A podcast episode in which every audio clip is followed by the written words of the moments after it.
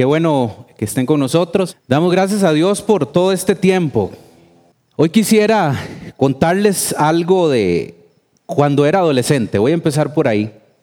Hace poco, cuando era adolescente, cuando tenía unos 17, 17 16 años, recuerdo que siempre cuando planeábamos hacer algún viaje o paseo de amigos, eh, antes era de moda ir al parque de diversiones, ustedes se acuerdan, ¿verdad? De los años 70 inclusive, recuerdan esa generación que antes era el paseo, ir al parque de diversiones o ir a acampar a la montaña.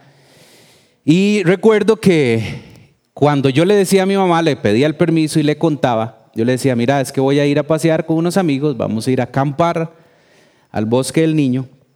Ella siempre me decía, bueno, vaya, bueno, todas las preguntas de una mamá, ¿verdad? Toda la interrogación, cuándo viene, a qué hora se va, todo el asunto. Pero al final siempre me decía esto, vaya con mucho cuidado. Siempre me lo decía. Cuando salía a hacer cualquier mandado, vaya con mucho cuidado. Y vieras que esa frase calaba en mi mente, hoy la puedo recordar, porque yo siempre andaba entonces, donde anduviera, con mucho cuidado. Pero vean qué interesante, es diferente que le digan a uno, vaya con cuidado, a que agreguen el mucho. Ve cómo hay diferencia. Vayan con mucho cuidado. Hoy vamos a estar hablando de este tema. He titulado la enseñanza Con mucho cuidado y siempre alertas. La palabra de Dios constantemente nos pone al tanto de ir más adelante de las cosas ese cuidado necesario del cristiano en un tiempo como estos, principalmente. Siempre alertas. Me dice que hay una manera de estar vigilantes y hay una conciencia en todo esto. No podemos bajar la guardia. Y es que si nos detenemos por un momento a pensar, ¿se ha dado cuenta lo acelerado que está hoy el tiempo? ¿Se ha dado cuenta lo rápido que va esto? ¿Se ha dado cuenta usted que cuando usted se da cuenta ya otra vez es domingo? Está rapidísimo esto. Y siendo muy honesto, lo más probable es que no nos hemos dado cuenta que de nuevo las ocupaciones diarias en esta sociedad tan rápida pareciera que nos están desenfocando y de tener las prioridades que tenemos que tener usted y yo hoy, principalmente, de tenerlas en su lugar. Fácilmente estos, estas ocupaciones se han convertido en distractores, déjenme decírselo de esta manera, distractores que están desplazando esas prioridades. Y es que cuáles, o, o la pregunta hoy, mi primera pregunta es, ¿tenemos suficientemente claro cuáles son las prioridades de todo seguidor y seguidora de Jesús? Y usted lo ha escuchado muchas veces. Pero hoy lo tiene claro ante todo lo que se ha transformado mucho la sociedad. Usted tiene claro hoy de cuál es la prioridad número uno de usted y de mí. Jesús sabía, sabe esto, perfectamente esto, que en los últimos días las preocupaciones de la vida serían altamente peligrosas. Y permítame usar este término y ahora vamos a descubrir de dónde lo tomo. Para entorpecer el corazón de todo seguidor, de todo discípulo. No podemos permitir, familia, que la relajación y la ocupación desmesurada, porque es que esta ocupación es, es tan sutil que no nos damos cuenta. muchos momentos hay que detenerse y, y de verdad analizar lo que está pasando en la rutina diaria nuestra. Es tan sutil que no nos hemos dado cuenta lo ocupados que estamos lo rápido que está todo esto. Vea si está rápido, que se ha dado cuenta usted que la aplicación de WhatsApp ahora en los audios, usted puede ponerle 1.5 o 2 para oírlos más rápido. ¿Cuál es el mensaje ahí? Apúrese a escuchar, esto, es rápido. Eso ha sido una maravilla para los que mandan audios de 5 minutos, correcto. Porque los oye uno más rápido. Pero se da cuenta el mensaje que hay ahí. Es porque todo está acelerado. Todo está rápido. No podemos permitir que esa ocupación desmesurada nos robe la actitud con la que debemos estar usted y yo hoy. ¿Cuál es esa actitud? Alertas, alertas y orando sin cesar hasta que Cristo regrese. Ahora lo cantábamos, Cristo regresa, Jesús viene. Oscar la semana pasada también habló acerca de la venida de Cristo. Y yo creo que es necesario de nuevo recordar que nuestro Señor regresa, familia. Regresa por su iglesia, por su novia. Es por eso entonces que hoy vamos a tener, le voy a invitar a que abra su Biblia o que encienda su dispositivo, porque hoy vamos a leer bastante. Vamos a leer bastante porque el tema de hoy, antes de llegar al tema principal hay que analizar el contexto muy minuciosamente. Vamos a ir a Lucas, capítulo 21. Lucas 21. Vamos a leer bastante ahorita en esta primera instancia. Y vamos a leer a partir del versículo 5. Yo voy a leerlo en Reina Valera, esta porción. Si usted tiene otra versión de su agrado, no hay ningún problema, pero bueno, si va a seguir la lectura conmigo, preferiblemente en Reina Valera. Dice el verso 5, y a unos que hablaban de que el templo estaba adornado de hermosas piedras y ofrendas votivas, dijo, este es Jesús, hago la aclaración, ¿verdad? En cuanto a estas cosas que veis, días vendrán en que no quedará piedra sobre piedra que no sea destruida. Y le preguntaron diciendo, estos son los discípulos, Maestro, ¿Cuándo será esto? ¿Y qué señal habrá cuando estas cosas estén para suceder? Él entonces dijo, mirad que no seáis engañados, porque vendrán muchos en mi nombre, diciendo, yo soy el Cristo. Y el tiempo está cerca, mas no vayáis en pos de ellos. Y cuando oigáis de guerras y de sediciones, no os alarméis porque es necesario que estas cosas acontezcan primero, pero el fin no será inmediatamente. Entonces les dijo, se levantará nación contra nación y reino contra reino. Y habrá grandes terremotos y en diferentes lugares hambres y pestilencias. Y habrá terror y grandes señales en el cielo. Pero antes de, de todas estas cosas, os echarán mano y os perseguirán y os entregarán a las sinagogas y a las cárceles, y seréis llevados ante reyes y ante gobernadores por causa de mi nombre. Y esto os será ocasión para dar testimonio. Proponed en vuestros corazones no pensar antes cómo habéis de responder en vuestra defensa, porque yo os daré palabra y sabiduría, la cual no podrán resistir ni contradecir todos los que se opongan mas seréis entregados aún por vuestros padres y hermanos, y parientes y amigos, y matarán algunos de vosotros. Y seréis aborrecidos de todos por causa de mi nombre, pero ni un cabello de vuestra cabeza perecerá. Con vuestra paciencia ganaréis vuestras almas.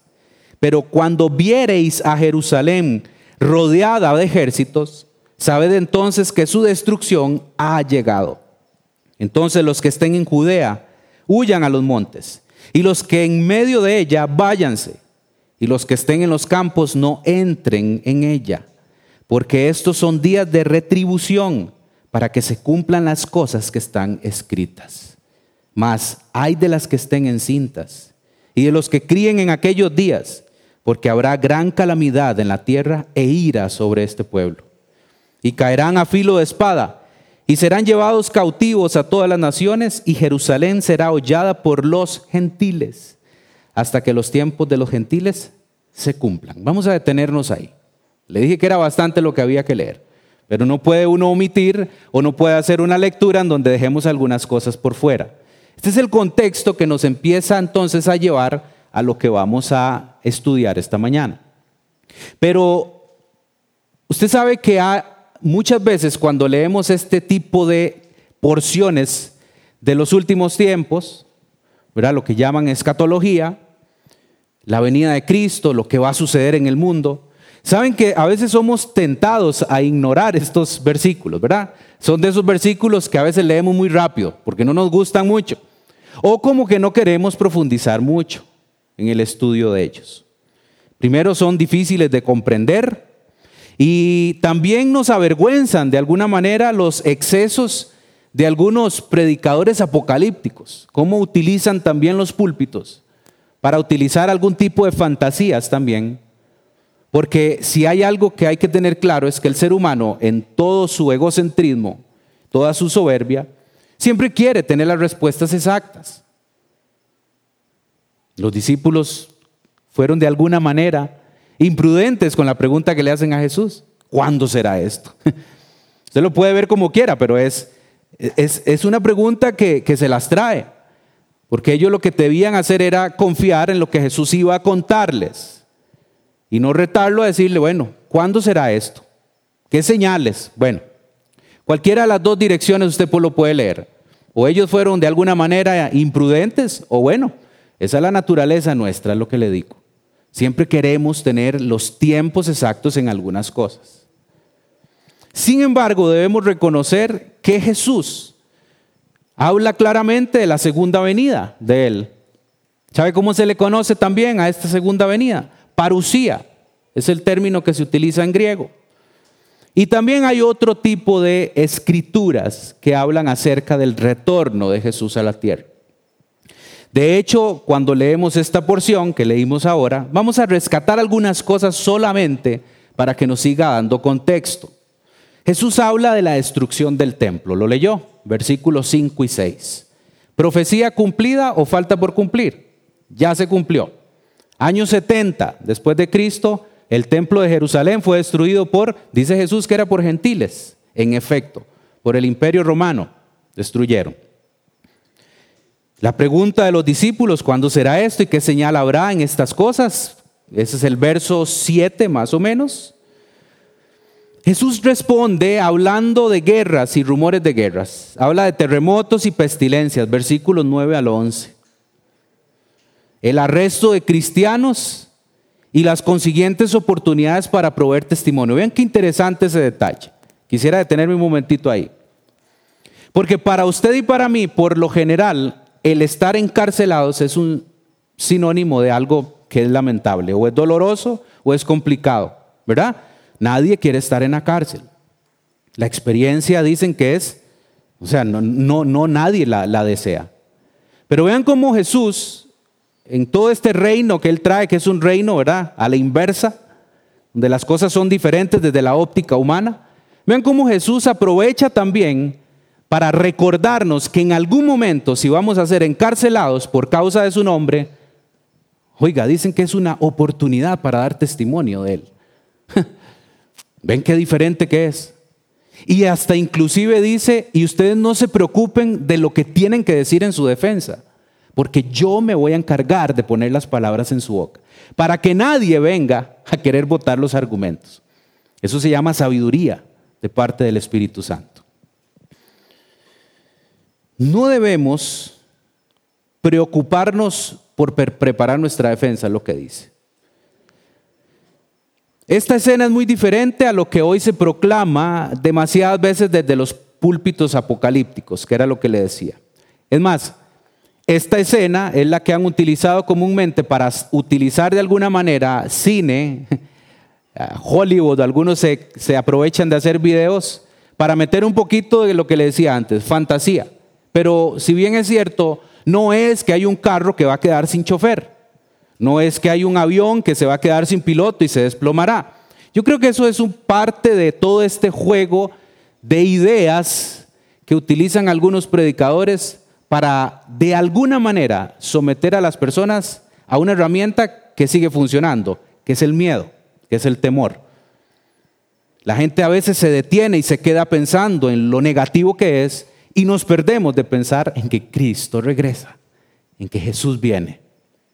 Jesús está recordándoles a los discípulos cómo, cuáles son las pistas, las señales que empezarán a verse en el mundo antes de su retorno. El propósito de Jesús, de hecho, no es aislarnos de la incomodidad, sino que es prepararnos para, ¿saben qué? Para la redención. De eso es lo que vamos a estar hablando hoy. Pero continuemos un momento en el verso 25. porque dice, continúa Jesús, entonces habrá señales en el sol y en la luna y en las estrellas y en la tierra angustia de las gentes. ¿Por qué hay angustia? Vean qué interesante. Confundidas a causa del bramido del mar y de las olas. Desfalleciendo los hombres por el temor y la expectación de las cosas que sobrevendrán en la tierra, porque las potencias de los cielos serán conmovidas. Esto es clave el 27. Entonces verán al Hijo del Hombre, que vendrá en una nube con poder y gran gloria. Cuando estas cosas comiencen a suceder, erguíos y levantad vuestra cabeza, porque vuestra redención está cerca. También les dijo una parábola. Mirad la higuera y todos los árboles. Cuando ya brotan, viéndolo, sabéis por vosotros mismos que el verano está cerca. Así también vosotros, cuando veáis que suceden estas cosas, sabed que está cerca el reino de Dios. De cierto digo que no pasará esta generación hasta que todo esto acontezca. El cielo y la tierra pasarán, pero ¿qué dice Jesús? pero mis palabras no pasarán. Ahora sí, después de leer todos estos textos del mismo maestro contándonos de lo que está pronto a suceder, le hago una pregunta, bueno, dos preguntas. ¿Qué reacciones le genera esta lectura a usted? ¿Cuáles son las primeras reacciones? Si usted quisiera, es más, contárselo a alguien que esté ahí con usted, puede contarle cuáles son esas primeras reacciones. Si usted quiere reflexionar, si quiere meditar en ellas, pero piense un momento, le voy a dar 30 segundos, porque después de leer todo esto, ¿cuáles son esas primeras reacciones que tiene?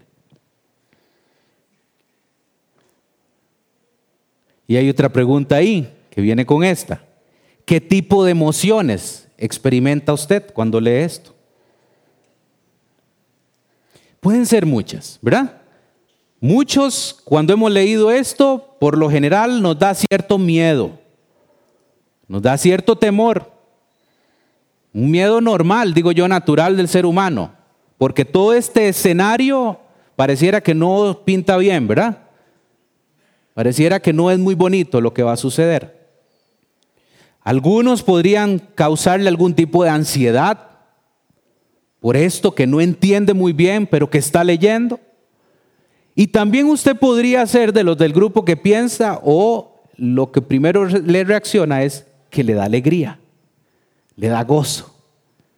Porque quiere decir que cuando empecemos a ver algunas cosas de estas, pronto nuestro redentor vendrá.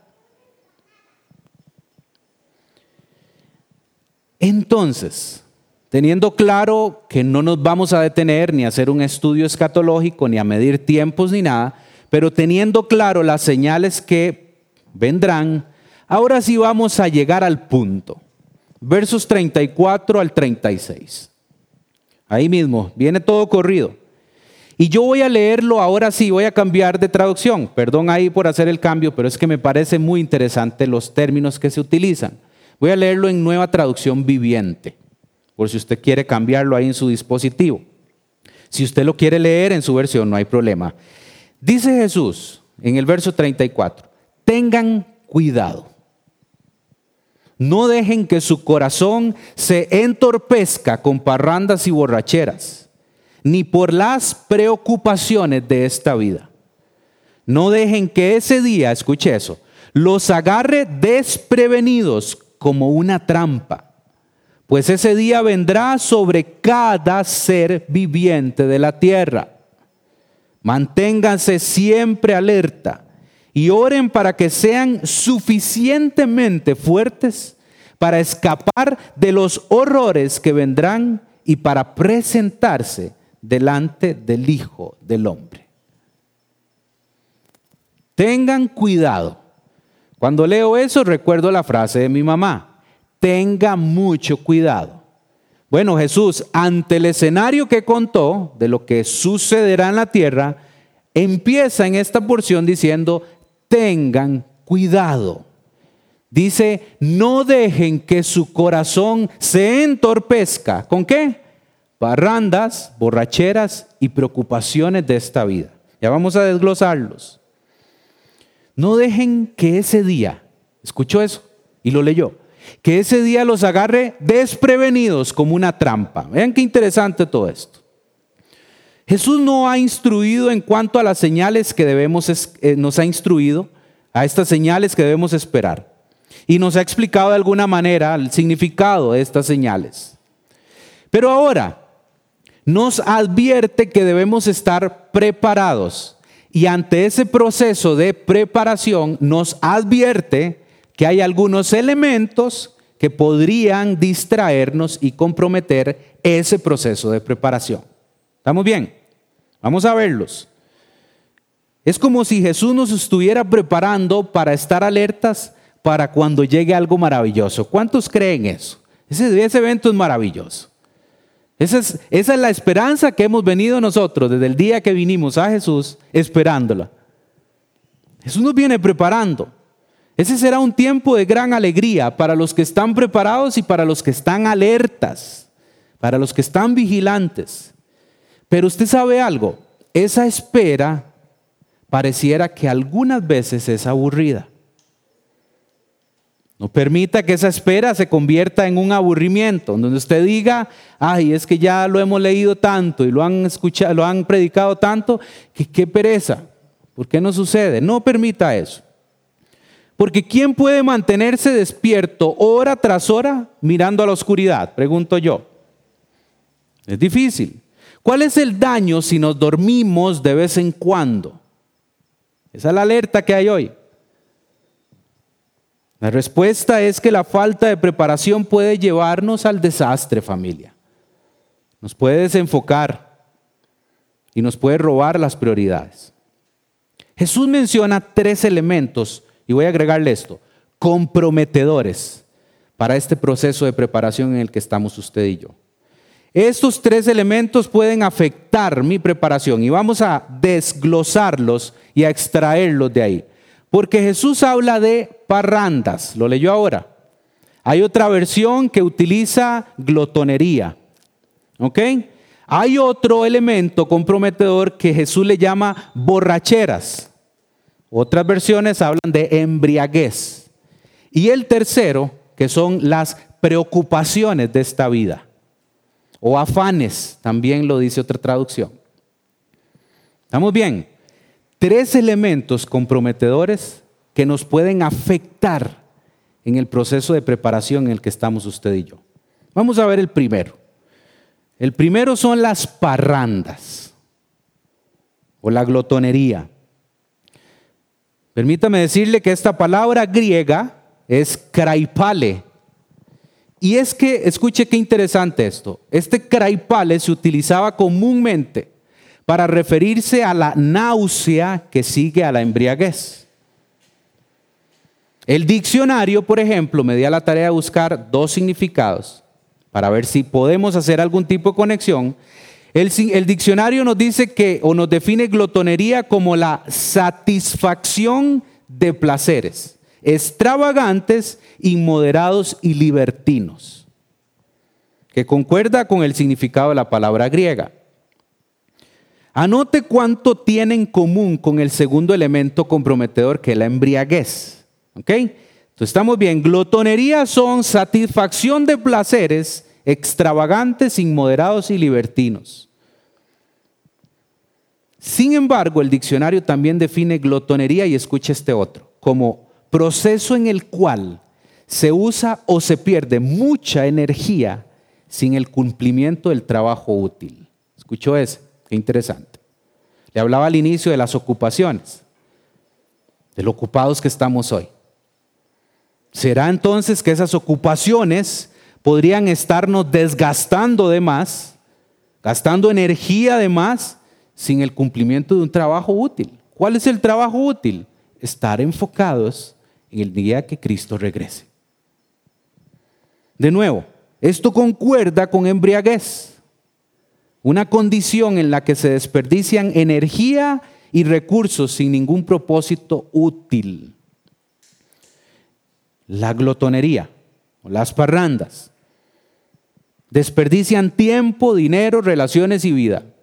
Pues aquí lo que estamos viendo, estamos empezando a descubrir, no es literalmente que Jesús está llamando la atención a una iglesia que toma licor o que vive enfiestada, sino que tenemos que ir un poquito más allá de una simple actitud o de hecho de hacer algo, sino que esto se trata de la actitud del corazón con la que estamos.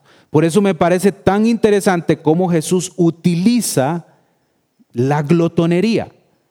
Y la glotonería es algo que me hace estar gastando energía además, que son placeres extravagantes, que al final de cuentas no consigo nada provechoso.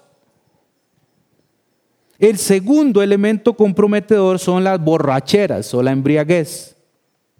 Y es que este, de la mejor manera de explicarlo, es con lo que existe, porque esto tiene una asociación, de hecho, directamente con el alcohol. Pero entonces, piensa en una persona que está alcoholizada por un momento. Una persona que toma mucho licor y entra en un estado de embriaguez. ¿Cómo es esa persona a nivel mental? No está bien, está afectada, está su mente en, otra sintonía. Bueno, y si vamos más allá, hilamos un poquito más delgado, una persona en ese estado se duerme con facilidad. Y se duerme a un sueño profundo en donde cuesta hasta que se despierte. ¿Se da cuenta? Esto es el tema de la actitud. Jesús está diciendo, no estén como con una actitud de glotonería, ni estén en borracheras. O sea, no estén dormidos, no estén, o sea, necesito, es lo que dice Jesús, que estén en un estado de coherencia, que no hay nada que los esté distrayendo ni les esté afectando. Porque otra vez, el alcohol en qué afecta? A nivel mental y a nivel físico. Entonces, ¿será demasiado estirar este punto al decir que algunas personas también se intoxican de poder y ambición.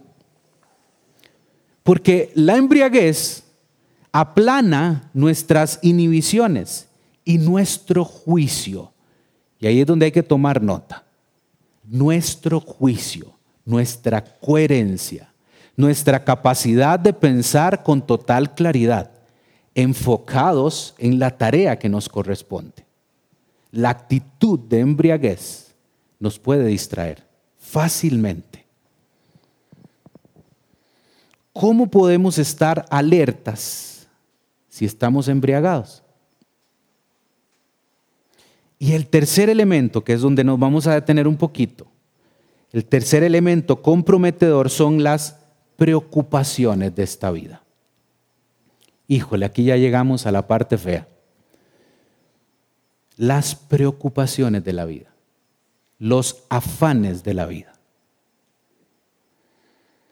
La preocupación, familia, es lo opuesto muchas veces a la fe. Cada vez que nos preocupamos de más, nuestra fe se ve directamente afectada. Como la glotonería, que hablábamos ahorita, la preocupación consume energía sin cumplir nada. Estamos tan cansados, un ejemplo práctico, Estamos tan cansados después de un día de preocupación como después de un día de trabajo. ¿Lo ha notado? La diferencia es que el trabajo nos deja con un sentimiento de logro, mientras que la preocupación solo nos deja una tensión alta. Cuando nos preocupamos de más, todo se ve afectado. Otra vez hasta la parte física, porque ahí es donde viene la inestabilidad hasta con la presión arterial, porque estamos preocupados de más. La preocupación también paraliza, haciendo difícil que podamos responder de manera apropiada cuando vemos que el peligro se acerca. Y es que, ¿saben algo, familia? Unos cuantos miembros de nuestras congregaciones tienen problemas con aglotonería y embriaguez. Unos cuantos tienen con esas actitudes, pero muchos tenemos problemas con las preocupaciones. Y ahí es donde hay que tomar nota. Jesús pone la preocupación en el mismo grupo, lo notó, de la glotonería y la embriaguez. Entonces no podemos omitirla. Entonces aquí otra vez con dos preguntas. ¿Hay algunas preocupaciones que le estén consumiendo mucho tiempo hoy? Piense un momento. ¿Por qué está usted preocupado hoy? Esas preocupaciones de verdad le están consumiendo mucho tiempo. Ahora otra, otra pregunta. Si usted se preocupa mucho por esa situación que está ahorita pensando, si se preocupa mucho o se preocupa poco, cambia algo la situación. ¿Verdad que no? En la situación no cambia nada, pero nosotros sí seguimos siendo afectados las preocupaciones de esta vida. Jesús sabía perfectamente, se lo decía al inicio, que en los últimos días las preocupaciones de la vida serían altamente peligrosas y por eso es que usé el término de entorpecer el corazón de todo seguidor. Lo rescaté de la nueva traducción viviente, cómo lo utiliza ahí. Estas cosas entorpecen nuestro corazón de discípulos. Estas cosas nos desenfocan, nos desplazan las prioridades que debemos tener usted y yo hoy. La expectación de que Cristo viene por su iglesia. Pero estamos tan preocupados que no tenemos tiempo para pensar en eso. No podemos permitir, familia, que la relajación y la ocupación desmesurada nos robe esa actitud con la que debemos estar usted y yo hoy. Estamos en un tiempo de ocupación constante y no nos damos cuenta. Eso es lo más interesante. No nos damos cuenta lo ocupados que estamos hoy. ¿Se ha dado cuenta que hoy más ocupados que antes? Estamos más ocupados que antes. Increíble, ¿verdad? La respuesta por lo general es, mira, no puedo porque estoy tan ocupado. Ahora, siendo honestos, ¿cuál ha sido entonces esa actitud mía en mi relación con Cristo? ¿Será que a veces hemos utilizado ese argumento con Él? Señor, estoy tan ocupado que no tengo tiempo para ti. Y esa es la trampa. Yo quisiera que usted hoy se vaya a este lugar consciente y le compartí la frase de mi mamá, ahora se la comparto a ustedes, anden con mucho cuidado. Hay trampas fácilmente ahorita, en el día a día. Y es que cuando pienso en una trampa, pienso en los reportajes de National Geographic, ¿verdad? Los pobres animalitos silvestres cuando caen en una trampa, ellos no esperaban que estuviera ahí, pero caen en la trampa.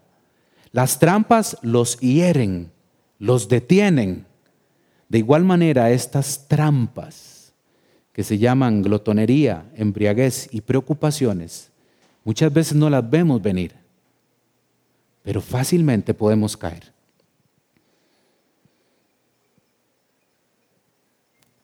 ¿Cuál debe ser entonces, ante esta advertencia que Jesús hace, apuntando a este pronto regreso de Él y recordándonos en un día como hoy, recordándonos, recordándole a su iglesia, miren, mientras yo regreso, ustedes tienen que tener cuidado y mantenerse alertas.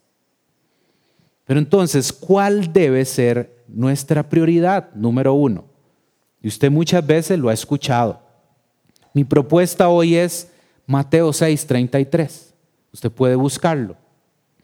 Mateo capítulo 6, verso 33. ¿Cuál es nuestra prioridad. La número uno de la lista de ocupaciones suyas. La número uno. Aquí voy. Más buscad. primeramente, oiga, ahí está el verbo. Primeramente. ¿Qué es lo que hay que buscar? El reino de Dios y su justicia.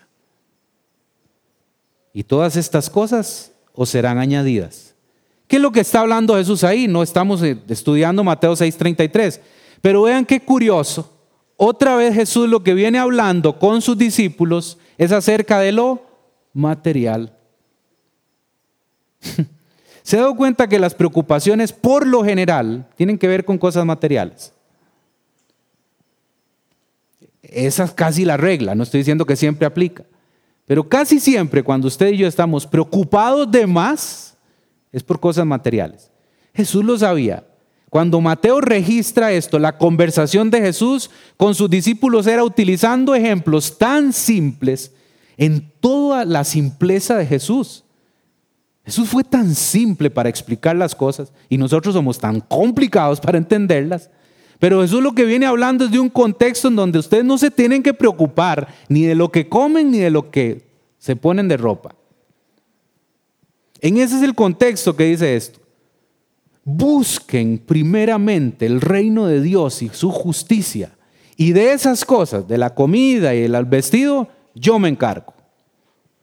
La prioridad suya y mía hoy, más que nunca, es buscar constantemente el reino de Dios y su justicia. Y usted sabe quién es el representante de ese reino de Dios Padre. Se llama Jesucristo, su Señor, mi Señor. Esa es la tarea nuestra. Pero se da cuenta el verbo ahí, busquen. Busquen, no es pasivo. Busquen primeramente. Número uno, esa es la prioridad número uno. Y ya voy concluyendo. Nuestro Señor prometió que regresaría. Amén. Regresa y lo va a cumplir. Si Él lo dijo, lo va a cumplir. Aquí no hay campo para la especulación. Él regresa por usted y por mí. Alejandro lo decía ahora al inicio. Él se fue a preparar moradas. En el original griego, ¿sabe qué significa moradas o cuál es el original? Mansiones. Vean qué, qué lindo esto. Se fue a prepararlas. Y si Él dijo que regresa, lo va a cumplir. Muchos vivimos relajados con el argumento muchas veces de que aún falta mucho tiempo. Pero si algo hay que mantener o que debe mantener la esperanza más fuerte que nunca, es que regresará por su iglesia, por su novia. Y yo no sé usted, pero yo deseo con todo mi corazón y anhelo que sea pronto. Si lo que estamos viendo ya en este mundo es nada esperanzador, no quisiera imaginarme dentro de unos años. Y la oración muchas veces nuestra, Señor, regresa pronto. Y ten misericordia de los que todavía no han sido alcanzados. Y úsanos a nosotros para llevar este mensaje que es urgente, familia. ¿Ven por qué no hay que estar relajados? ¿Ven cómo no hay que estar ocupados de más en las cosas que no tienen mucho sentido? Los discípulos se preocuparon de tener los tiempos. Cuando le preguntaron, ¿cuándo será esto? ¿Y qué señal habrá cuando estas cosas estén para suceder? Esa es la pregunta que ellos le hicieron. Pero ¿saben algo? La pregunta importante hoy que debemos hacernos es, ¿cuál es mi actitud mientras Él regresa? ¿Cuál es realmente mi actitud mientras Él regresa? ¿Estoy expectante? ¿Estoy emocionado porque mi Señor vendrá? ¿O podríamos entrar en ese grupo de los que Jesús advierte? Tal vez en algunos momentos será que la glotonería quiere venir a disfrazarse como trampa y nos hace caer. ¿Será que la embriaguez, esa actitud de embriaguez en donde estoy en otra, no quiero nada con la realidad, estoy dormido, me siento mal, no quiero nada? ¿Será que las preocupaciones realmente hoy nos tienen distraídos? Vivamos cada día con mucho cuidado de que las preocupaciones no vengan a robarnos la prioridad que ya hablamos, que nuestro corazón no se entorpezca. Vivamos cada día alertas y viviendo como que si hoy nuestro Señor regresa. Y yo agregaría también algo que Jesús hablaba antes, y el estar orando constantemente. otra vez tenemos la mejor referencia de todas, que es nuestro Maestro Jesucristo. Jesús vivió en su humanidad preocupaciones. Y tenemos el ejemplo claro en Getsemaní. Él estaba preocupado, él estaba asustado, estaba con miedo por lo que vendría. ¿Cuál fue la herramienta que usó Jesús ante eso? La oración. ¿Se ha dado cuenta que nosotros la oración a veces es lo último que utilizamos en medio de los afanes? La oración es la excelente herramienta que permite que usted y yo estemos ocupados, ahora sí, en estar con Él. Y termino diciéndolo del verso 27 y 28. Entonces verán al Hijo del Hombre, que vendrá en una nube con poder y gran gloria. Cuando estas cosas comiencen a suceder, dice que erguidos, ¿verdad? Como tome posición, levante la cabeza, porque vuestra redención está cerca. Amén. Ese día vendrá y lo veremos a Él en una nube. Eso sí lo tenemos claro. En una nube vendrá con gran poder y gloria. Pero vamos a caminar con cuidado, ¿le parece? Alertas siempre, no cayendo en la trampa fácil de las preocupaciones. Oramos. Señor, gracias por de nuevo tu palabra, por de nuevo, Señor, recordar las verdades de tu palabra. Recordar las conversaciones que tuviste con los discípulos. Recordar, Señor, en un tiempo como estos, que pronto regresarás. Y esa es nuestra esperanza, Señor. Vendrás con gran poder y gloria. Aparecerás en una nube y ahí es donde hoy, Señor, clamamos, porque necesitamos estar preparados para ese día. Señor, ayúdanos en ese día a día. Ese día a día que parece que se ha tornado en un día muy ocupado. Y que esas ocupaciones han venido a desplazar la prioridad que eres tú. Señor, gracias porque en lecturas como estas, en donde tú nos hablas, es necesario entender que esto es muy sutil y que esto probablemente muchos de nosotros hemos caído en la trampa.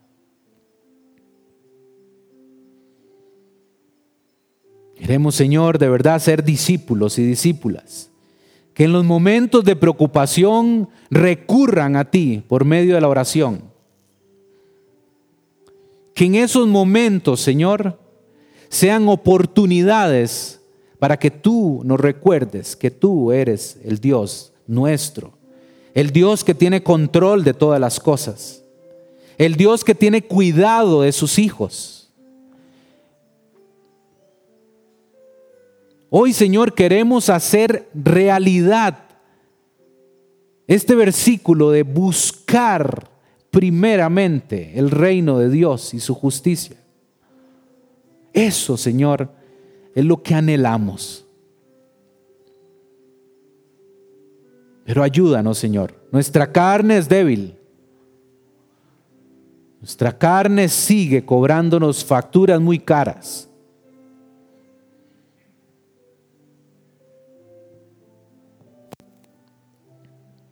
Quisiera orar, Señor, por tu iglesia, por esta iglesia, por cada familia este lugar. Yo quiero orar por ellos, Señor. Quiero orar por sus necesidades físicas, emocionales, espirituales, materiales. Por todo lo que ha sucedido en nuestro país, por todas estas familias que se vieron afectadas, por estas inundaciones. Señor, ten compasión de ellos también. Usa, Señor, lo que debas usar. Usa iglesias, usa organizaciones para que ellos puedan ser atendidos.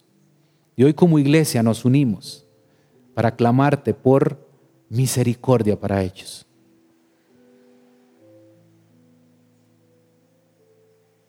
Ese día vendrá sobre cada ser viviente de la tierra, es lo que registra Lucas. No hay nadie que quedará excluido. Ese día vendrá. Y mantengámonos alertas. Y oremos para que seamos suficientemente fuertes y firmes para presentarnos delante del Hijo de Dios. Ayúdanos, Señor, en todo este proceso de preparación. Y recuérdanos siempre, Señor, tus verdades. En tu nombre, Señor, oramos. Amén.